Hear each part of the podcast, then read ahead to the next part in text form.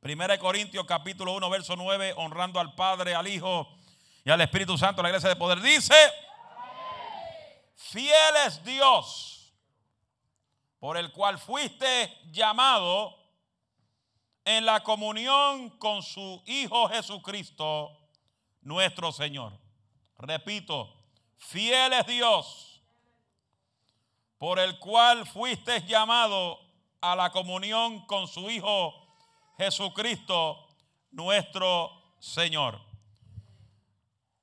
Mejorando nuestra relación con Dios, parte 3. Tome su asiento y déme un aplauso fuerte al Señor.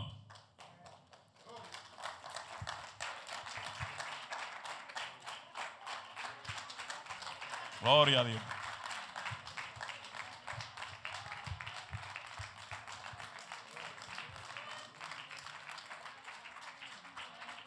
Se puede sentar, gracias.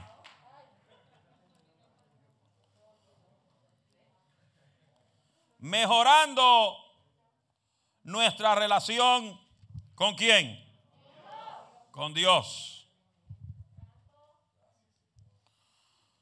Todo creyente, oiga bien, y quiero que me escuche, porque lo único que te va a llevar a la victoria es tu forma de relación con Dios.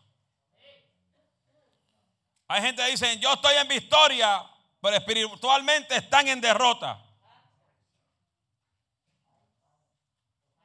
Porque estar en victoria no es tener una buena casa.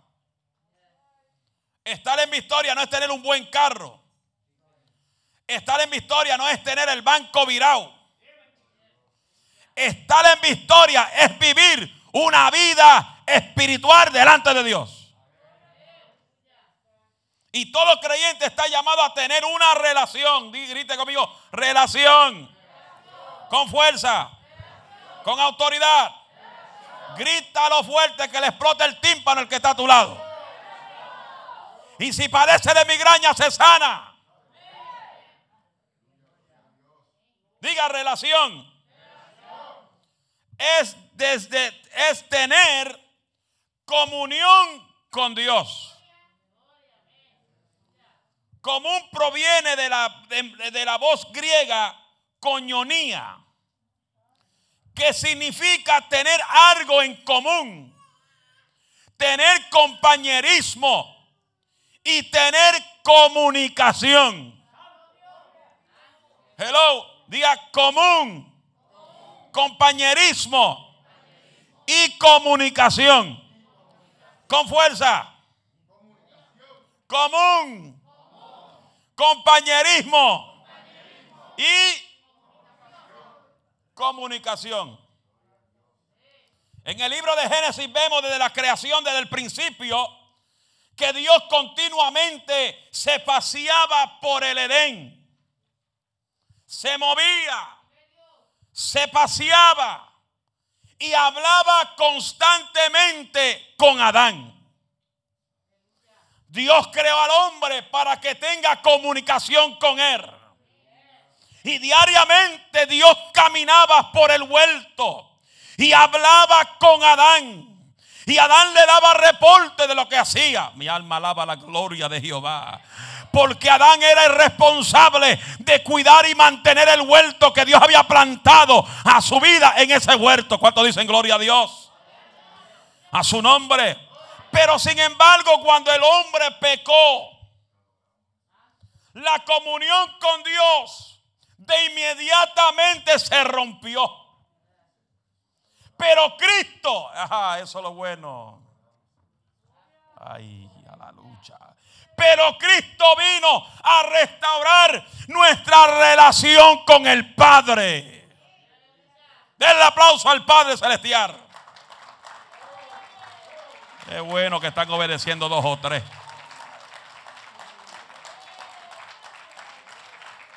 Eso, es. De ahora en adelante, así es que lo vamos a hacer.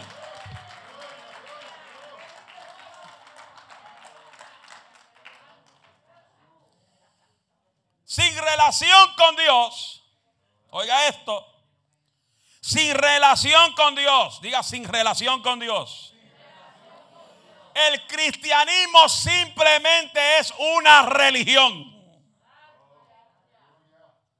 Repito, sin relación con Dios, el cristianismo solamente es otra religión. Y muchos tienen religión y no relación. Muchos tienen religión y no relación. Porque muchos vienen al culto constantemente, vienen constantemente, pero han tomado el culto como simplemente una rutina, una, una, una religión. Y Dios no quiere que tú vengas de rutina. Dios no quiere que tú tomes el evangelio como una, una religión. Dios quiere que tú entiendas que cuando tú tienes relación con el Padre, las cosas en tu vida tienen que cambiar.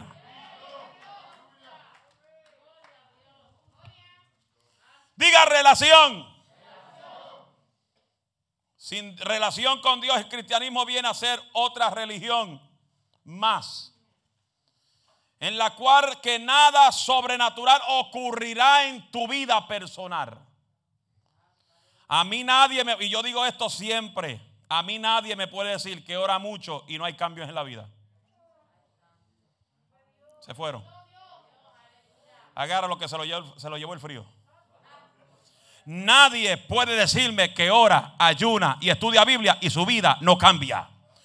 My God, thank you, Jesus. Porque cuando tú tienes relación con el Padre, tú ora y busca a Dios. Tú tienes relación con la palabra. Alma mía, alaba a Dios. Tu vida tiene que cambiar. Tu forma de caminar tiene que cambiar. Tu forma de ser tiene que cambiar. Tu forma, tu forma de expresar tiene que cambiar. Tu forma de hablar tiene que cambiar. Porque la Biblia dice en Corintios que las cosas viejas todas han pasado y tú vienes a ser una nueva criatura en Cristo Jesús. Den un aplauso al que vive y reina.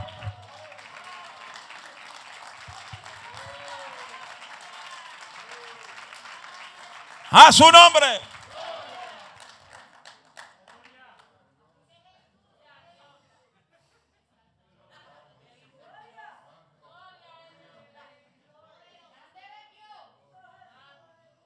Diga, relación con Dios te llevará a ver lo sobrenatural. ¿Cuántos quieren ver lo sobrenatural? Levante mano. Todo el que quiere ver sobrenatural de Dios. El que quiere ver como tú dices, tú estás sano, te tiene que sanar y se sana el enfermo.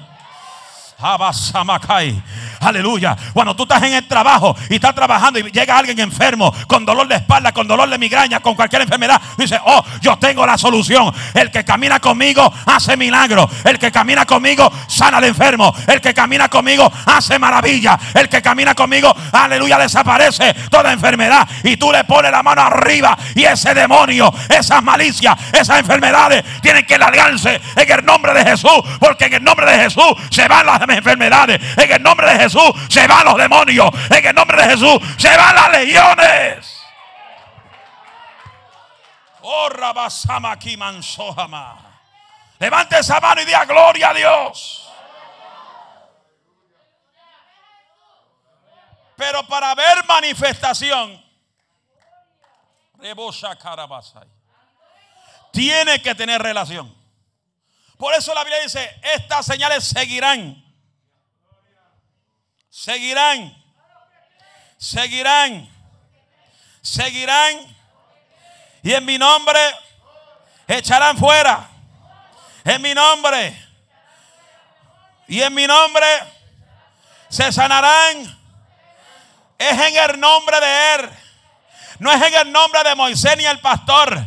No es en el nombre del profeta. Hay gente que se han llevado la gloria. Pero aquí la gloria no es del profeta. Aquí la gloria no es del evangelista. Aquí la gloria no es del pastor. Aquí la gloria solamente le pertenece al creador del mundo que se llama Jesús de Nazaret. Dele la gloria al que vive. Y tú ves mucha gente que dice, yo hacía, yo esto, yo aquello. Cuando llore, yo sané. Y aquí el que hace todo se llama. Y si usted le dice así, me asusto. Ese nombre tú lo tienes que gritar más, más duro que lo cuando tú gritas el nombre de tu marido o tu esposa. En el nombre de Chacho, tú sabes cuando tú gritas ese nombre en la mañana, que despierta a la vieja de la casa. Y tú dices, Jesús. El diablo dice, ya empezó. Porque el diablo detesta ese nombre. My God, thank you, Jesus. El diablo detesta que tú te levantes la mañana y tengas esa relación con el Padre Celestial. El diablo le gusta que tú te levantes y no, ni menciones su nombre, ni menciones el nombre de Cristo, porque sabe que tú te vas a trabajar sin orar, sin mencionar el nombre de Él. Tú vas sin protección. Pero cuando tú te levantas y dices, Señor, tengo que trabajar ocho horas, tengo que trabajar, darle duro 12 horas, pero yo sé que la cobertura está conmigo y la sangre tuya me cubre porque yo tengo una relación contigo. Yo hablo contigo en la mañana, hablo contigo durante el trabajo. Estoy trabajando, sigo hablando contigo. Estoy en el trabajo, sigo comunicándome contigo. Porque esto no es que tú no trabajes y no te comuniques con Él. Esto es que tú tienes que tener una comunicación con Él constantemente. Orar sin cesar. No es que está todo el día de rodillas. Orar sin cesar es tener comunicación con Él, una relación con Él. Ah, levante esa mano y diga relación. Relationship.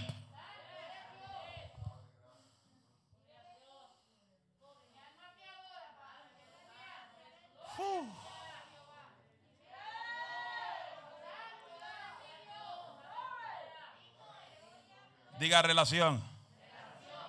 Constante Él. Cuando tú no hablas con Él, esto quizá va a sonar un poco fuerte, heavy, duty, funky, wild. Cuando tú no tienes comunicación con Él es porque no te importa Él. Ay. Uh, qué silencio. Te lo dije, Rafi, iba a haber silencio. Cuando tú no tienes ese, ese interés de hablar con Él constantemente es porque no te importa.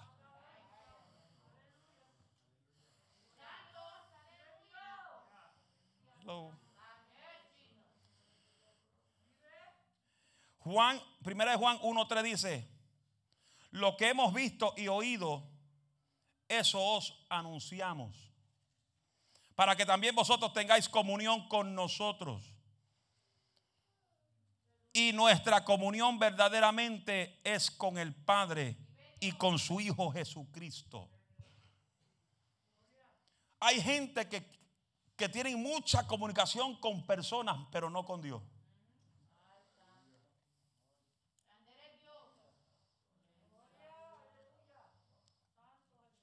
Se fueron. Los que están en Facebook se fueron aquí dos o tres. Vivir en Cristo es algo personal, algo propio y íntimo. Yo soy de lo que digo, nadie tiene que saber las horas que tú oras. Nadie tiene que saber los días que tú ayunas. Eso yo digo, ay hermano, yo ayuné cinco días de esta semana. Eso no le importa a nadie. Eso es tu relación con Dios como dije un poquito, si tú oras y ayunas, tu semblante, tu semblante tiene que ser diferente. No me digas que tú tienes el gozo del Señor y entra frustrado, entra tribulado, entra enojado, entra con una cara de trompa que está más arrua que la pasa que en la plancha lo plancha. Oh, mi hermano, mientras más dura es tu batalla, más te tienes que gozar. Porque el gozo del Señor mi fortaleza es. Y la Biblia aún en tu lucha, en tu batalla, cantad himnos a Jehová. Y yo sé que es duro cantar en, el problema. Yo sé que es duro cantar cuando tu enfermedad te está acabando. Yo sé que es duro es alabar cuando se levanta el diablo contra ti. Pero en medio de todo eso, Él te dio fortaleza. Él te dio fortaleza en medio de tu tribulación. A nosotros tenemos que entender que este camino no es solamente de rosa. En el mundo tendréis aflicción, pero confiad que Jesús ha vencido al mundo. Y el que tiene relación con Cristo, he sido vencido.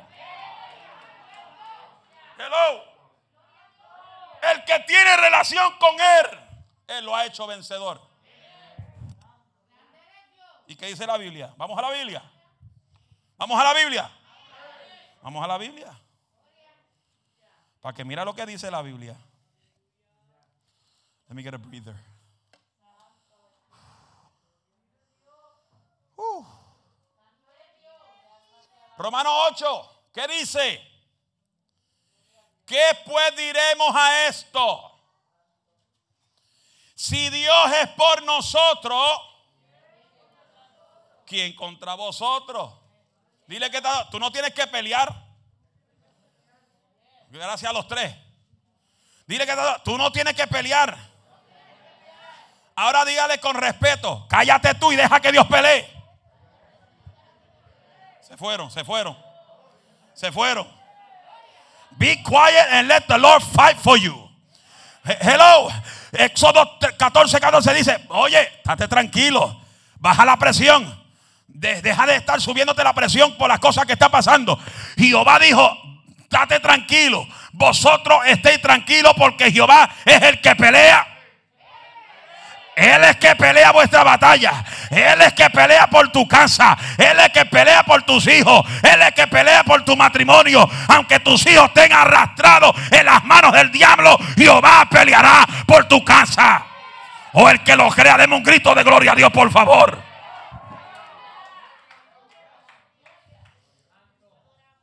Si Dios es por nosotros, ¿quién? ¿Quién? Grite conmigo, ¿quién? Contra vosotros. Pero ahora vienen los, los heavy duty funky wild, los buenos. Uh.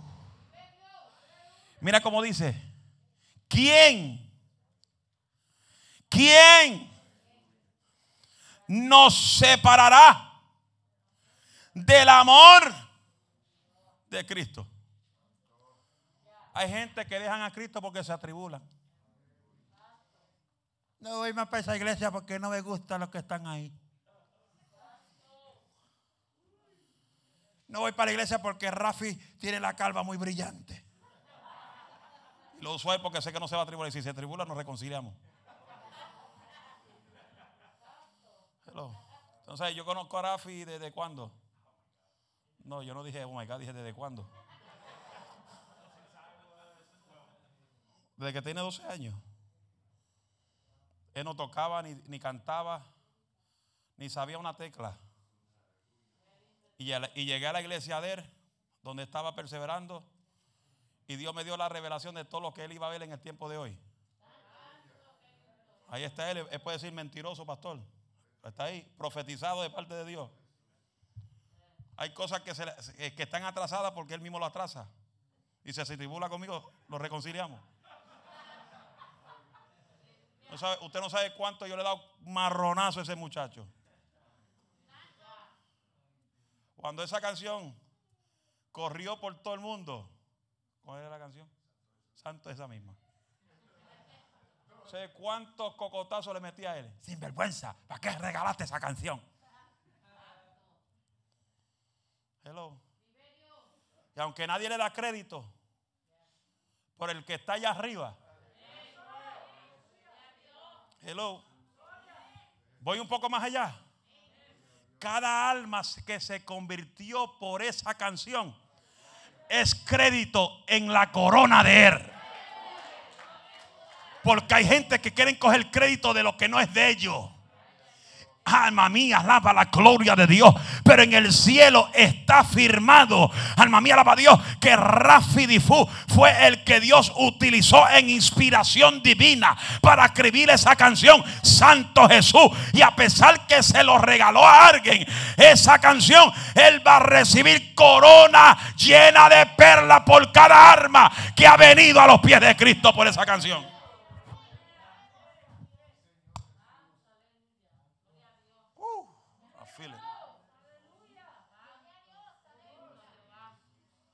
Me acuerdo una vez que la mamá de, él estaba en la iglesia.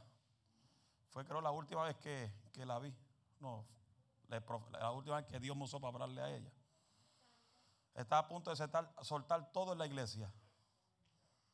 Y el pastor me invita para un culto a predicar. Y ella gozando, fuego pentecostal, y fuego pentecostal, y fuego. Y yo la miraba, mm, fuego, prepárate para que sienta. Cuando la agarra el Espíritu de Santo, le dice, mira, mujer reverde, te ha llenado de rebelión.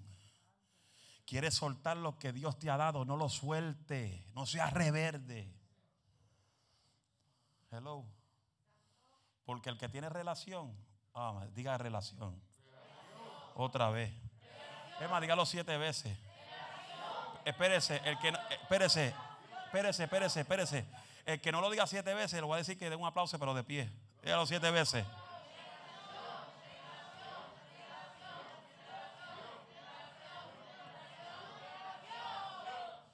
Se salvaron porque no puedo ver los labios.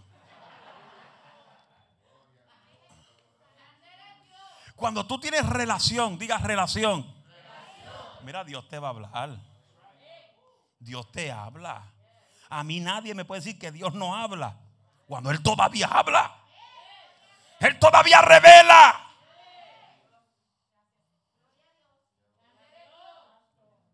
Pero para eso, ahí dijo gloria a Dios. Para eso tiene que tener relación.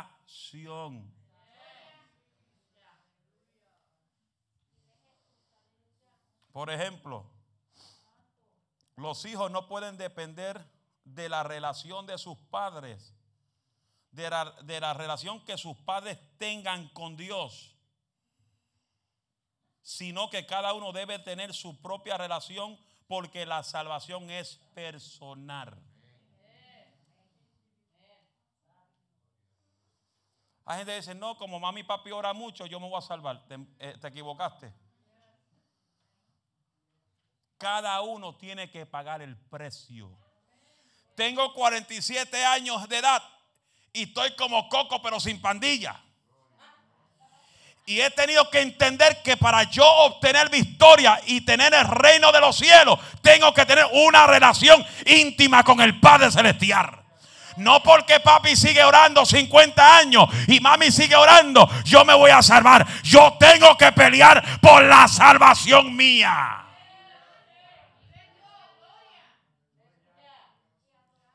Tampoco, oiga esto, tampoco podemos vivir de las glorias pasadas o de los recuerdos. Usted no sabe cuánto yo oigo por las redes sociales. Ay, lo que pasó en Azusa. Ay, en aquel día que cayó el Pentecostés en Puerto Rico, que en 1916. Llegaron los pentecostales, anda arriba, anda abajo, Broadway, Fiat Avenue, Bishop Top, la Linfield, anda arriba, anda abajo, predicando el Evangelio. Y yo digo, ¿qué pasa hoy? ¿Qué pasa hoy? ¿Qué pasa hoy? Lo que pasó en Azusa ya no vuelve a pasar si usted no tiene relación. Avivamiento no es un templo lleno. I'm tired of people saying, I want revival. Ah, el avivamiento ya está sobre la tierra. Lo que pasa es que usted no está conectado a la relación con Dios. Porque como tú estás conectado con Dios, usted vive en avivamiento. Vive avivamiento todos los días. No necesitamos campaña para tener avivamiento. Porque yo camino en avivamiento. Yo soy una antorcha encendida. Yo soy una llama de fuego. ¿Por qué? Porque el Espíritu Santo vive en mí y yo tengo avivamiento. Hay campaña, vamos para el culto. Cristiano de campañitas nada más. Si no hay campaña, no vienen a la iglesia. Y tú lo ves la campaña que son los más que se sacuden. Ay, chamaquima.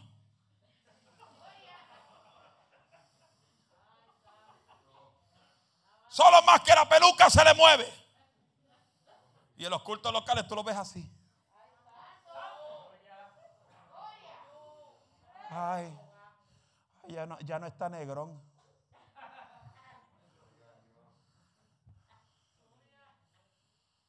Qué triste que la gente se pierde tantas bendiciones por estar detrás de los hombres. Hay gente. Ay, ay, ay, ay, ay.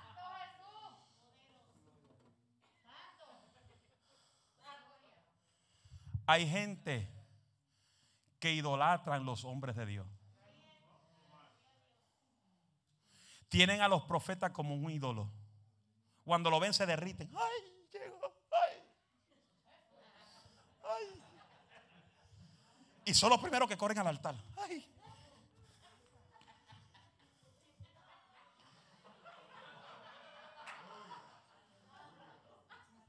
Para ver si el profeta le pone la mano arriba. Porque los que están detrás de los profetas, para ver si le habla profecía. Y están más torcidos que el diablo. Porque el que sirve al hombre está torcido, no sirve a Dios. Se fueron.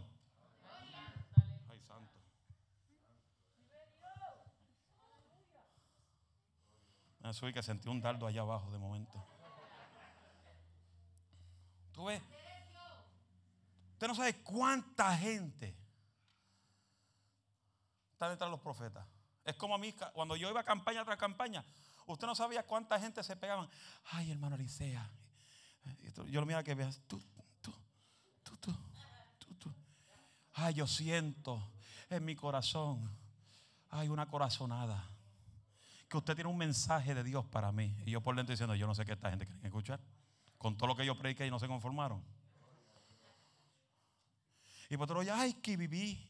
Ay, Rambo, saca la bazooka, arranca esa rama seca. Porque están secos.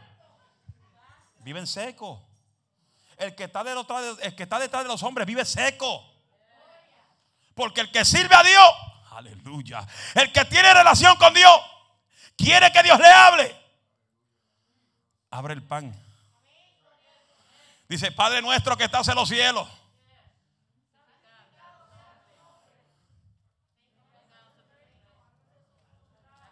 Hágase qué. En el cielo como también. Danos hoy él no te está diciendo que te va a traer un hoggy.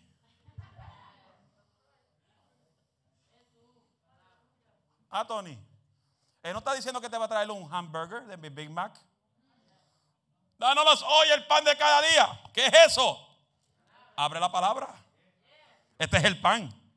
Yo soy el pan de la vida. El que tiene hambre y come de ella será saciado. Pero nadie quiere pan. Todo el mundo quiere pan de, la carne. Tú lo ves en McDonald's, Wendy, Wawa con Hoggy. Pero nadie quiere comerse el pan diario. El creyente que come el pan diario, no hay diablo que lo confunda. Hello. Porque se le había puesto los ojos en quién. Pero hay gente que lo ponen en los profetas. Por eso es que Dios cada, rato coge, el machete del cielo y corta a los profetas. ¿Por qué? Porque nada puede estar en el primer lugar que Dios. Es como dije dos o tres, semanas atrás. Cuando yo le coordinaba a estos de la cruz, que iba a la campaña en Cristo las Antillas en Nueva York con él docenas y docenas de jóvenes corriendo y brincando y corriendo y zapateando y rama guinda y corriendo detrás del profeta. Se, murió el profeta, Dios se lo llevó para el cielo. ¿Y dónde están todos esos jóvenes? En el mundo, en el pecado. ¿Sabe por qué? ¿Por qué? Porque tenían pasión por el predicador, pero no había pasión por Dios. Por eso es que hoy en día hay un montón de muertos en las iglesias porque antes tenían pasión por el predicador y no tenían pasión por Dios. Se fueron, no están aquí. Y que está a tu lado, se fueron. Y tú ves que donde, donde quiera que aparece el predicador, aparecen ellos. Y a veces aparecen sin permiso del pastor. Y como todos salen en Facebook ahora, y para aquí están los hermanos tal. Dios, mira para ahí. Mira, qué sinvergüenza. Se fueron sin permiso.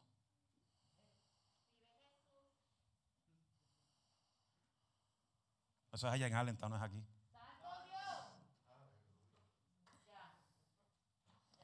Es como gente dice, ay, es que no tenemos culto, no tengo que reportarle al pastor nada.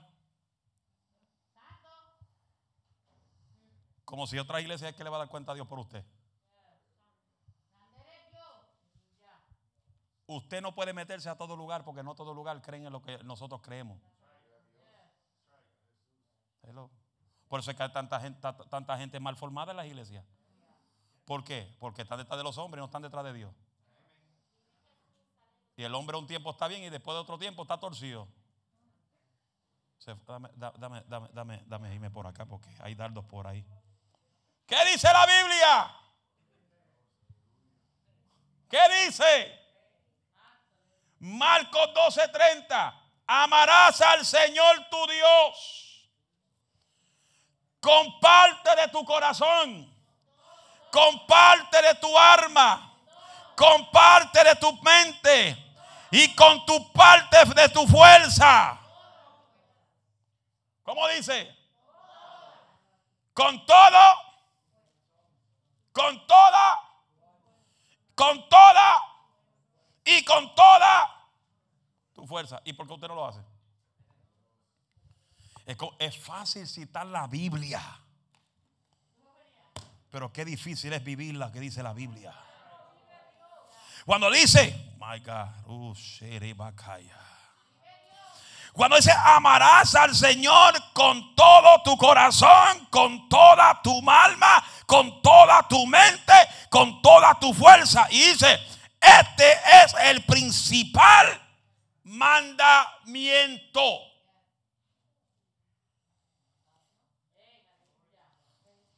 ¿Qué involucra ese versículo? La palabra prioridad se ha vuelto de uso muy común en nuestros días. Se utiliza con mucha frecuencia en casi todos los ámbitos de la vida, pero en muchas ocasiones no sabemos ni quién, ni quién son. Diga prioridad. Otra vez. ¿Qué significa prioridad?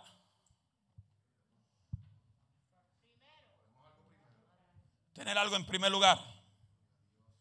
Hablar de prioridad en nuestro tiempo es tan importante que incluso se escribe una, un una ambiente de cantidad de libros, se lee de cantidad de libros que, dice, que se ha diseñado con la importancia de llevar a la gente a tener a Dios en primer lugar.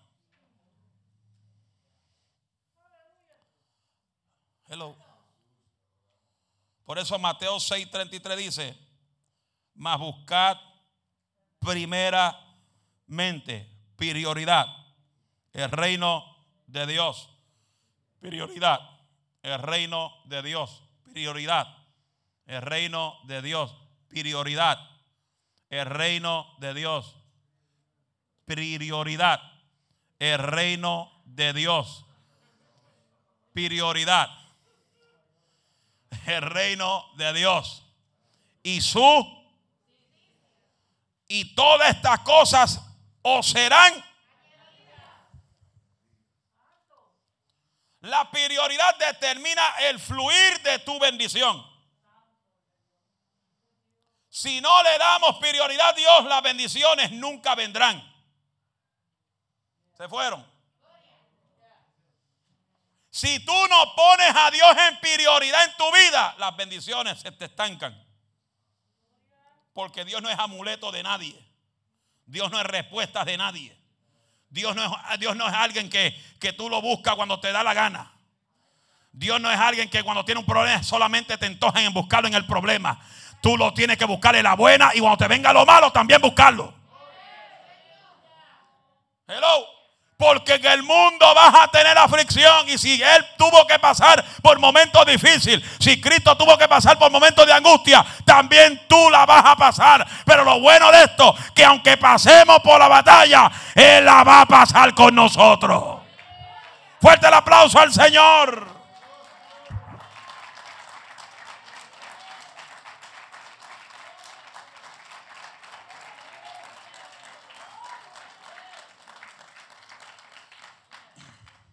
¿Por qué Dios quiere, eh, ¿por qué Dios quiere ser nuestra prioridad? Porque todo lo que ponemos en primer lugar, oiga esto, ¿están escuchando? ¿Por qué Dios quiere ser nuestra prioridad? Porque Él es Dios. Oiga ahora, todo lo que tú pones primero que Dios, tú lo conviertes en un Dios.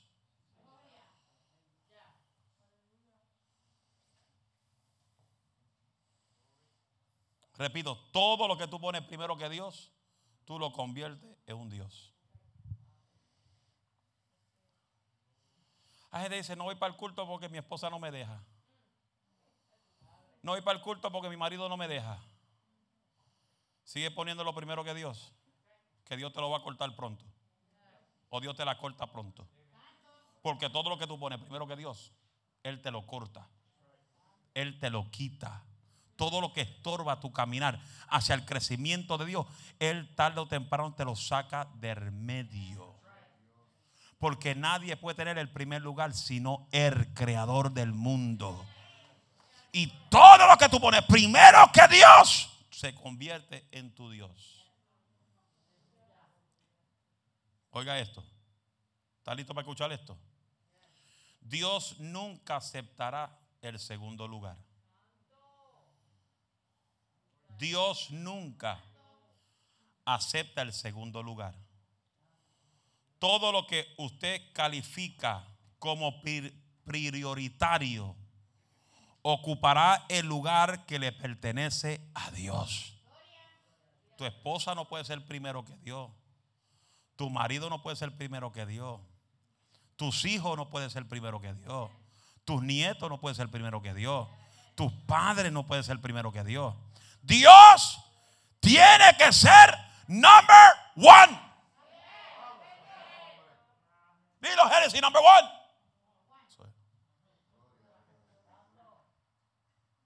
Sin embargo, cuando le damos el primer lugar, Él se ocupa de todo lo que viene después.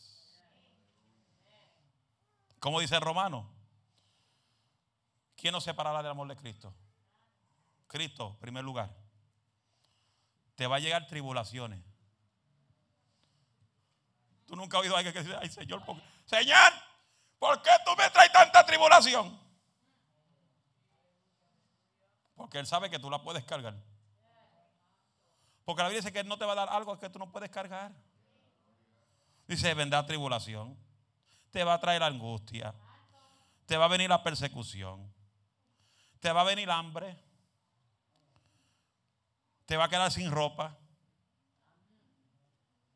vas a estar en peligro, vas a estar entre la espada y la pared. Pero ¿qué dice? Ante todas estas cosas, somos más, más, más más que vencedores por medio de aquel que nos... Ah, pero mira lo que viene ahora. Por lo cual, my God, yo estoy segurísimo, segurísimo. Todo el que está seguro, diga amén. Todo el que está seguro, diga amén. Seguro es tener confianza. Seguro estar en, en la certeza. Estamos aquí. Dice que ni la muerte, ni la vida, ni los ángeles, ni los principados, ni la potestades, ni lo presente, ni lo porvenir, ni lo alto, ni lo profundo, ni la enfermedad, ni el COVID virus, ni los virus que vengan, ninguna otra cosa creada nos podrá separar del amor de Cristo, que es en Cristo Jesús, Señor nuestro. ¿Por qué la gente se separan de Dios? Porque no tienen relación con Él. Porque el que tiene relación con Él, nada de eso nos separa. Ay, me miró mal hermana, me voy, me voy de la iglesia. Quédese. Hello. No se vaya. Que te miren mal. Que vengan un día con el cabello como Don King. Aleluya. Que cuando dance y corran, se, se te trepe un callo del dedo de pie, usted siga alabando. Alaba lo que vive, alaba lo que vive.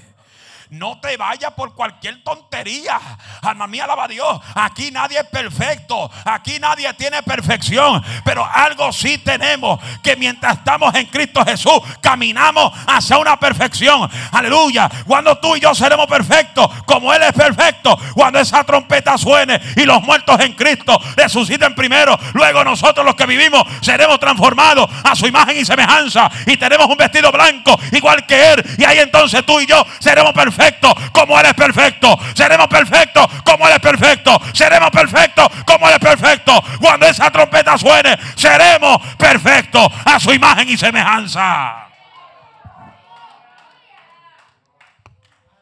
Por eso, búsqueme en un vaso. Rapidito, vaso, un vaso, rapidito. Búsqueme un vaso, rapidito. Alguien muévase y búsqueme en un vaso.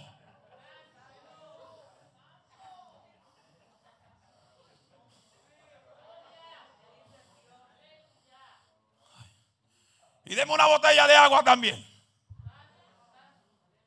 Enjo, búscame en agua.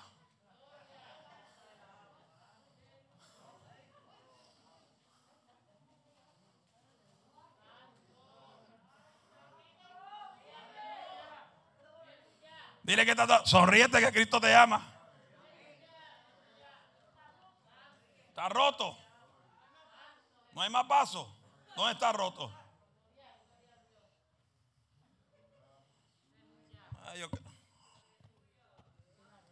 Por fe no va a pasar.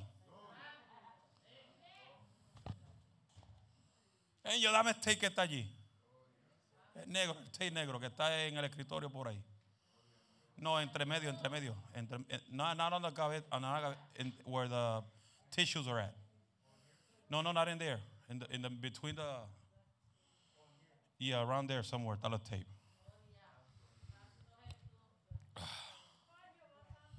Alábalo con fuerza.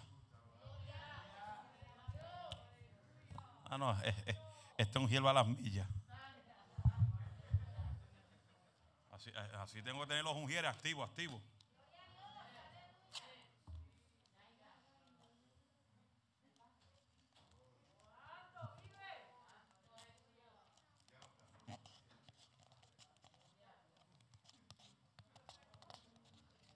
Disculpe, con los ojos veo un poco bien y sin los ojos veo mejor.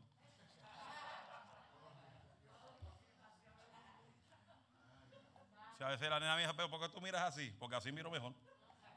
De lejos no veo a nadie, pero de cerca veo mejor.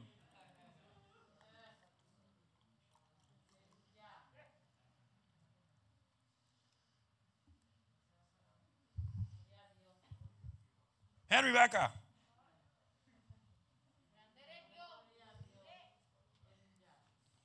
Toma el vaso. Está casi lleno. Oye bien, tú vas a dar la vuelta por toda la iglesia. No deje ni una gota de ese vaso. No, del agua, no del vaso, del agua. Que caiga al piso. Sote pendiente. Ni una gotita puede caer al piso.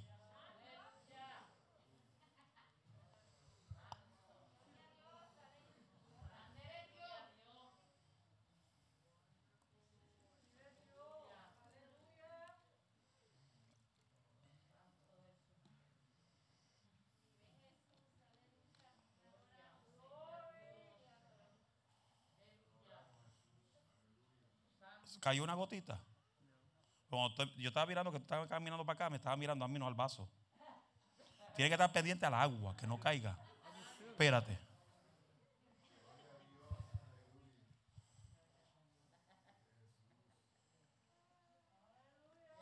Otra vuelta. Vela el vaso. Ni una gota puede caer al piso. Mantén los ojos en el agua.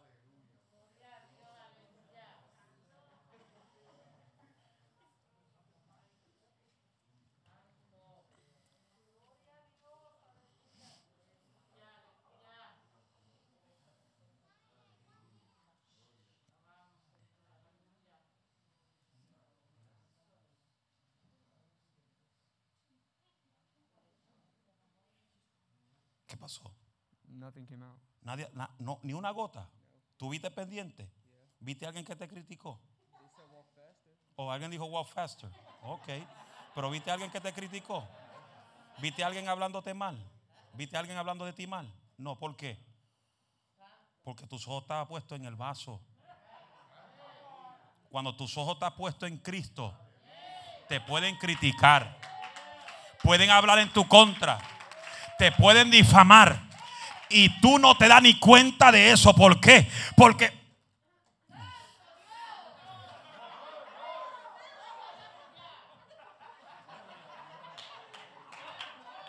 Me da ganas de tirar el vaso a todo el mundo aquí. Cuando tus ojos estás puestos en Jesús como tu capitán, a ti no te importa quién critique de ti. A ti no te importa quién hable mal de ti. Cuando tú sabes dónde tú estás parado. Ah. Yo estoy parado sobre la roca. Aunque vengan los vientos, yo voy para adelante. Aunque mi casa se sacuda, yo voy para adelante. Porque hay una promesa. El que cree en esta palabra, alma mía, alaba la gloria de Dios. Todo aquel que cree en esa palabra y las hace, Él te compara a un hombre prudente que edificó su saca, anda su casa sobre la roca. Él dice: Vienen los vientos, viene el problema, viene la guerra. Pero Él te promete que tu casa no se caerá porque tu fundamento es... Ah, levante la mano el que tiene a Cristo como fundamento. Que cuando tu mirada está en Jesús, en tu prioridad,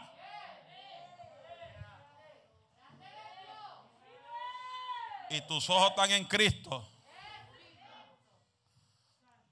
tú ni cuenta te da que hablaron de ti. Hello. Tú ni cuenta de edad que aquel te miró de medio lado. Hay gente que le importa más lo que la gente dice que lo que dice Cristo.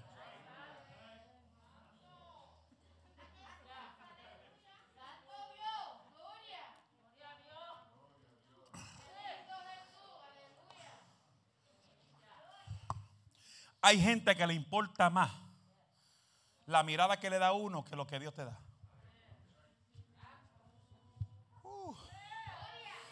That's why the Bible says keep your eyes focused in Jesus. Aleluya. Mantén tus ojos puestos en Cristo. Mire mi hermano, si yo no tuviera los ojos puestos en Jesús, yo no estuviera de pie en el día de hoy. Pero como mis ojos están puestos en Jesús y a mí no me interesa lo que el diablo el infierno diga, lo que me interesa es que un día esa trompeta sonará y este que está aquí está sumamente seguro que si la trompeta suena hoy o yo muera hoy, yo voy a abrir mis ojos en la morada celestial Levante esa voz arriba y adora la gloria de Jehová. Porque el que tiene relación con Dios está seguro que si la trompeta suena, se levanta con el Nazareno. Me, me, falta un poco más, un poco más. No se preocupe, Negrón predicó 40, yo predico una hora hoy.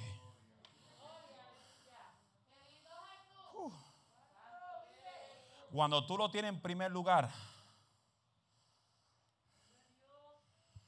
todo, diga todo, todo te va bien. Aunque tú veas las cosas al revés.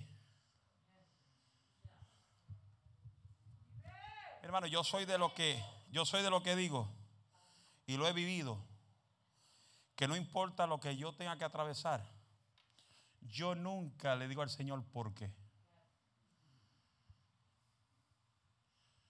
¿Sabe por qué? ¿Ya por qué?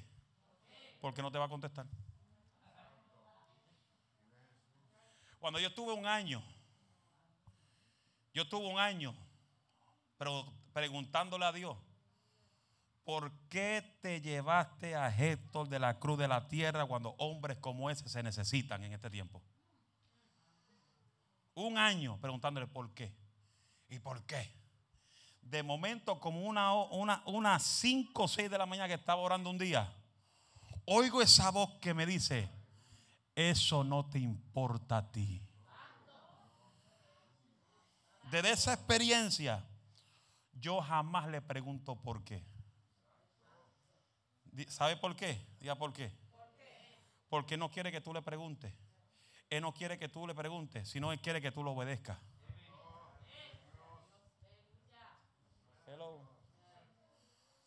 Él no quiere tu sacrificio, Él quiere tu obediencia. ¿Estamos aquí? Él quiere tu obediencia. Él no quiere sacrificio, Él quiere obediencia. Porque Él no vi, Él no quiere. Dios no quiere que tú lo busques a Él solo cuando lo necesita. Y la mayoría de los creyentes de este tiempo buscan a Dios cuando solo lo necesitan. Y cuando tú lo buscas nada más cuando lo necesitas, nunca vas a ver resultado ni respuesta. Porque a Dios se le sirve de corazón. A Él hay que tener relación de corazón. Y hay que buscarlo en la buena y hay que buscarlo también en la mala.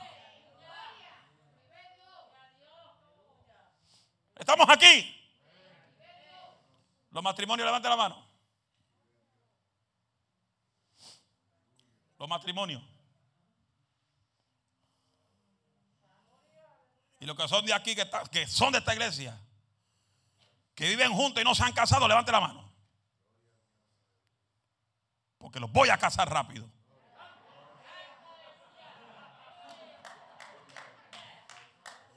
Aquí es que viene y está viviendo juntos y están, y están sin casamiento, se tienen que casar de inmediato.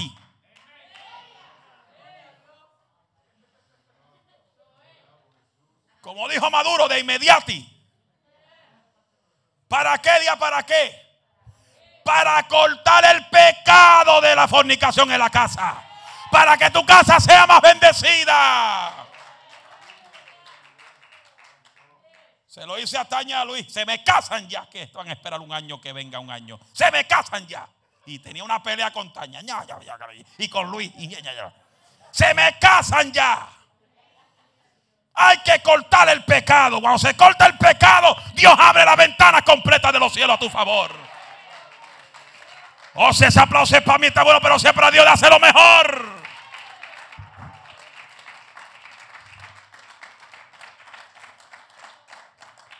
¿Por qué no se pusieron de pie?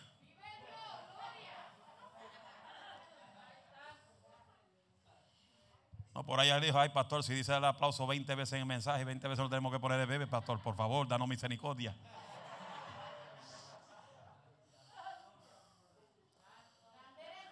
Oiga esto, ¿cuántos creen que Dios es grande? ¿Cuántos creen que Dios es grande? No lo busques por necesidad nada más. Porque Filipenses dice que Dios te suplirá todo lo que tú necesitas conforme a, a sus riquezas en gloria. Él te lo va a dar.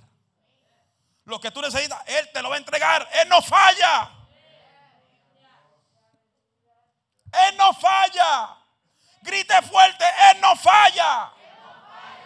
Con más fuerza. Él no falla y su palabra es promesa y su palabra se cumple a pies de la letra.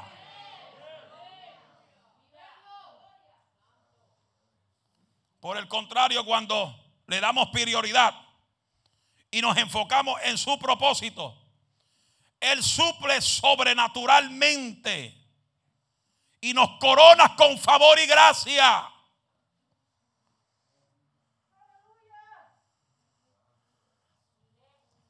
Cuando han ido a una tienda o en su trabajo y sus trabajadores se le pegan y te dicen, yo siento algo diferente en ti de los demás. Es como me pasó en el día, en el día de ayer. En el día de ayer estaba, trabajé 12 horas. estamos trabajando, yo estoy trabajando ahora, hermano. Desde agosto estoy trabajando. O sea, si usted llama al pastor, no le contesto. Estoy trabajando, estoy orando, estoy haciendo algo, pero lo voy a llamar para atrás. Yo soy un hombre trabajador.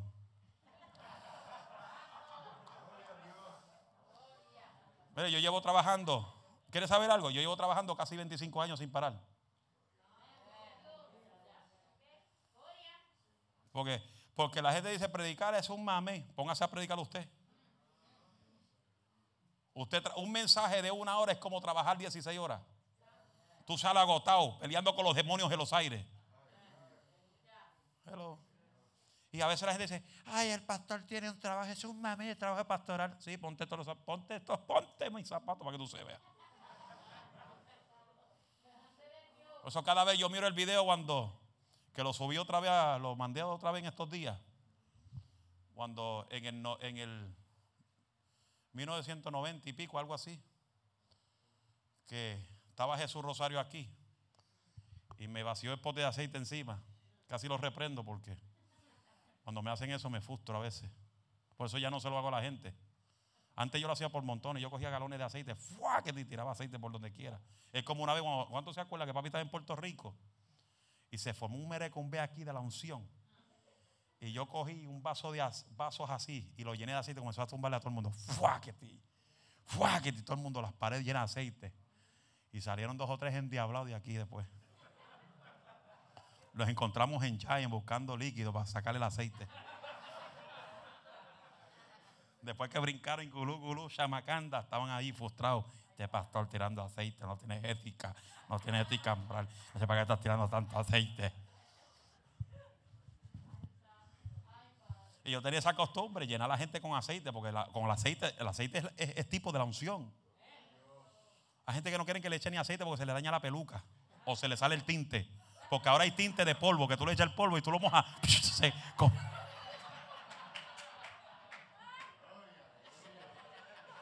Sí, ahora hay spray de tinte. Tú tienes una calvita por ahí, tú coges el spray. Si te cae un vasito de agua encima, se te comienza a correr el aceite.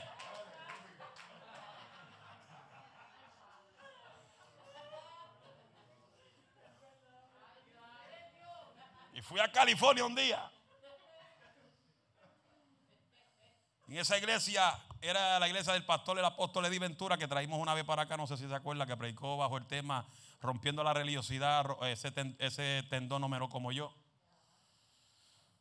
Y fui a una campaña en la iglesia de él, de cuatro días campaña de jóvenes, y él me dice el, el sábado, si aquí Dios no bautiza a los jóvenes con el Espíritu Santo el sábado, te montas en el avión el domingo y te largas para tu casa. Yo dije, a rayo. Eso fue el viernes de la noche. Yo estuve en el hotel todo, el, todo el viernes por la noche casi sin dormir. Señor, llena esos jóvenes. Llena esos jóvenes. Llena esos jóvenes, padre. Tú ves esos jóvenes que están ahí y. Y, y allá en California los jóvenes no son tan aviados. Tú los ves todo el tiempo así. Son bien, como bien bobos. Bien bobitos, bien así. Y padre, mira esos jóvenes, unos están así, otros están asados llénalos con fuego. Es más, cáele arriba el apóstol. Y a mí me dicen que, que el apóstol llevaba años que no se sacaba un brinquito para Jehová. Pues siempre está ahí sentadito. Porque el hombre que sabe Biblia siempre está pendiente de lo que tú hablas.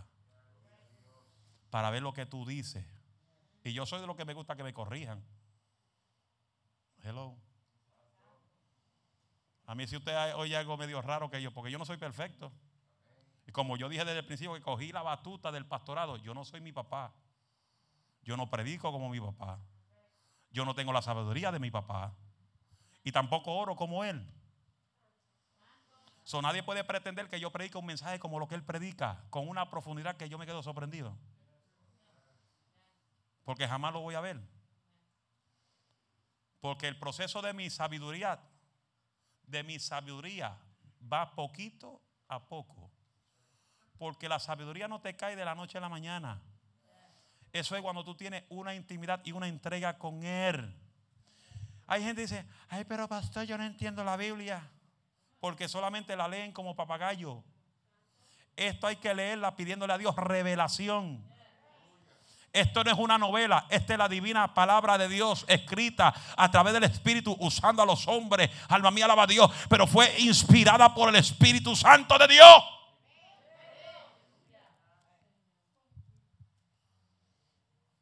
yo dije, Padre, cae encima al, al apóstol, métele candela, sacude lo que se le vaya la libreta volando. Oye, el hombre comenzó a cantar un coro antes de entregarme fuego. Yo dije, ahí está. Ese es, el, ese es el punto clave, fuego pentecostal.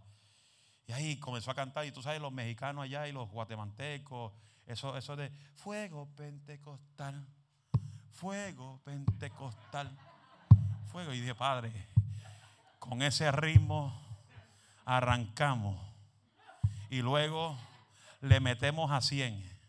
Y aquí va a caer la gloria de Dios. Bueno, yo, yo rompo y el pastor, y, aquí tenemos el profeta. Y yo ese día tenía un sub nuevo de paquete que le salió al pastor que me lo regaló 450 billetes. Y comenzó a caer la nube de Jehová. Y comenzó un joven, ay, ay, ay, ay, ay, ay, ahí, ahí le cayó, le está cayendo a uno. Mientras le cae a uno, le va a caer al otro.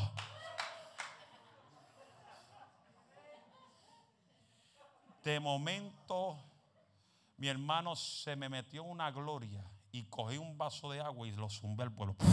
Y Dios en el aire transformó el agua en aceite. Yo he tenido esa experiencia muchísimas veces. En Puerto Rico fue la primera vez que tuve esa experiencia. Maribel estaba conmigo. En la iglesia de Héctor Tolentino, cuando estaba en, el, en la traila pequeña. Estaba Luis Pérez conmigo, estaba Aida Pérez conmigo, y la iglesia de Tolentino, que habían como 60 personas allá adentro. Y rompo y agarro el agua, fuego pentecostal, y se la zumbó. Y el agua flotó en el aire, transformándose en aceite. Cuando cayó sobre la gente, siete días con el pastor dijeron, vimos como siete palomas que descendió sobre el pueblo cuando te tiraste el agua. Y no es el agua. Eso yo no lo hago. Aleluya. Eso es porque el Espíritu Santo me indica que yo suelte el agua y cuando la suelto se transforma en aceite. Cuando Él quiere transformarla en aceite. Y hice eso allá en, California y mi hermano cayó una revolución, todos esos jóvenes brincando, corriendo y de momento miro para lado y el pastor estaba corriendo, brincando y la libreta se sacudió por donde quiera. Y Dios bautizó a los jóvenes con el Espíritu Santo ahí. Terminé predicar, el pastor le dice, predicas mañana. Pero ese día, el otro día me agarró bien, bien agarrado. Porque ese hombre me vació un pote de aceite encima. Hermano,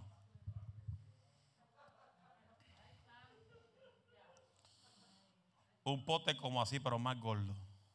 De arriba hasta abajo me lo vació encima. Y yo estaba tratando de mirar para frente. Y ese aceite me llenó los anteojos. Necesitaba uh, y unos wipes para limpiarme los ojos porque estaba enchumbado. Y el aceite por todo el pecho. Y yo dije, Señor, reprenda al diablo. Este hombre no tiene ética ministerial. Este hombre le está faltando el respeto a mi persona.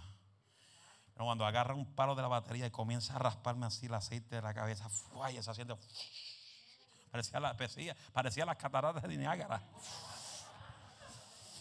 de momento ese hombre, mire, yo pensaba que ese hombre me estaba jalando el cerebro con todo, porque me cogió ese palo de batería y me lo pegó en el cráneo y decía, ¡ay!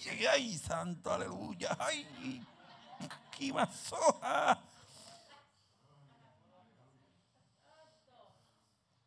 Y de momento dice, te dice el Señor que te saco de la unción de Moisés y te planto en la unción de Josué.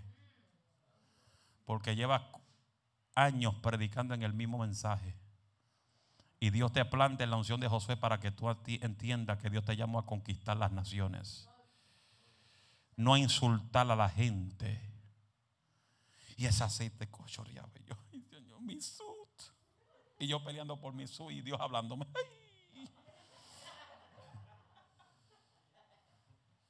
De momento me dice, recibe poder. Y yo soy difícil caer al piso. A mí hay gente que oran por mí, están con presión. Oye, yo detesto eso. Porque si Dios te va a tirar al piso, Dios te, te cae solito. Cuando tú ves gente que te hacen así, recibe.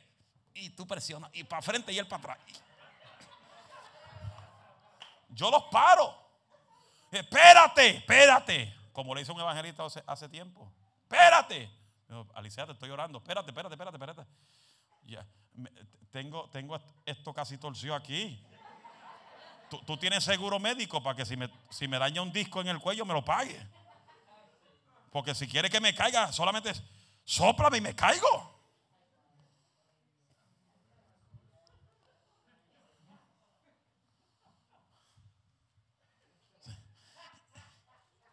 Y después, y después dice, déjate llevar, déjate llevar, déjate llevar, déjate llevar.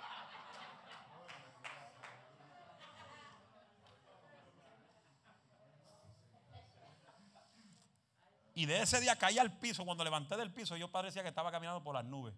Yo miraba todo blanco. Y wow, what is this? Sentí algo que hacía tiempo no sentía. Porque cuando tú tienes una relación con Dios, Dios te va a ministrar de verdad. A su nombre. Por eso es importante que tú entiendas que Dios quiere que tú mejores su relación con Él. Concluyo con esto, voy a pasar un poquito aquí. Santiago 4. Busque ese versículo. Porque le pregunto, ¿cuántos quieren que Dios se siga acercando a ellos? Levante la mano todo el que quiere que Dios se le siga acercando. Levante la mano todo el que quiera que Dios se le siga acercando.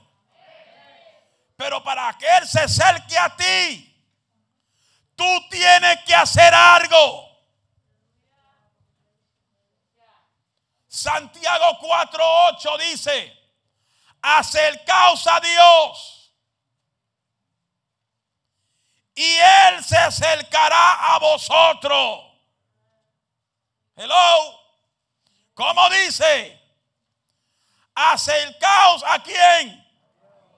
Tener relación, tener intimidad. Cuando tú tienes relación, intimidad con Dios, Él se acerca a ti. Hello. Pero cuando tú no tienes atención para Él, no pretenda que Él se te acerque. Limpia vuestras manos. Arrepentido de vuestros pecados. Y decirle a Dios que nos quite el doble ánimo y purifique vuestro corazón delante de Él para que tengamos un acercamiento a su presencia. A su nombre. ¿Qué sucede cuando pasa tiempo a solas con Él? Podemos decir que iniciamos una relación íntima con Él cuando tomamos la iniciativa de dialogar con Él constantemente. Es como yo digo, el coronavirus, ¿está bien? Precaución, amén. El templo se cierra por dos semanas, tres semanas.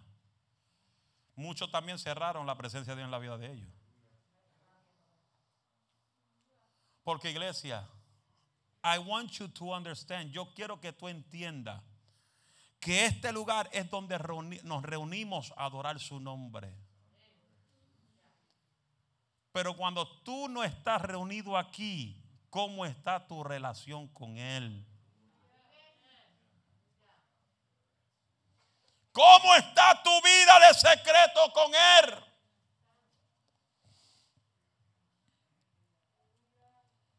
¿Cómo está tu cercanía con Él?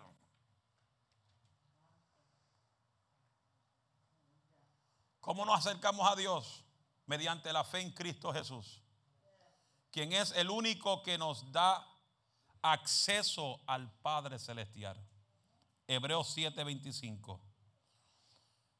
En el momento que ponemos nuestra confianza en Dios, creamos un acercamiento a Dios. Hebreos 4, del 14 al 16. Púntelo para que usted lo estudie después. Repito,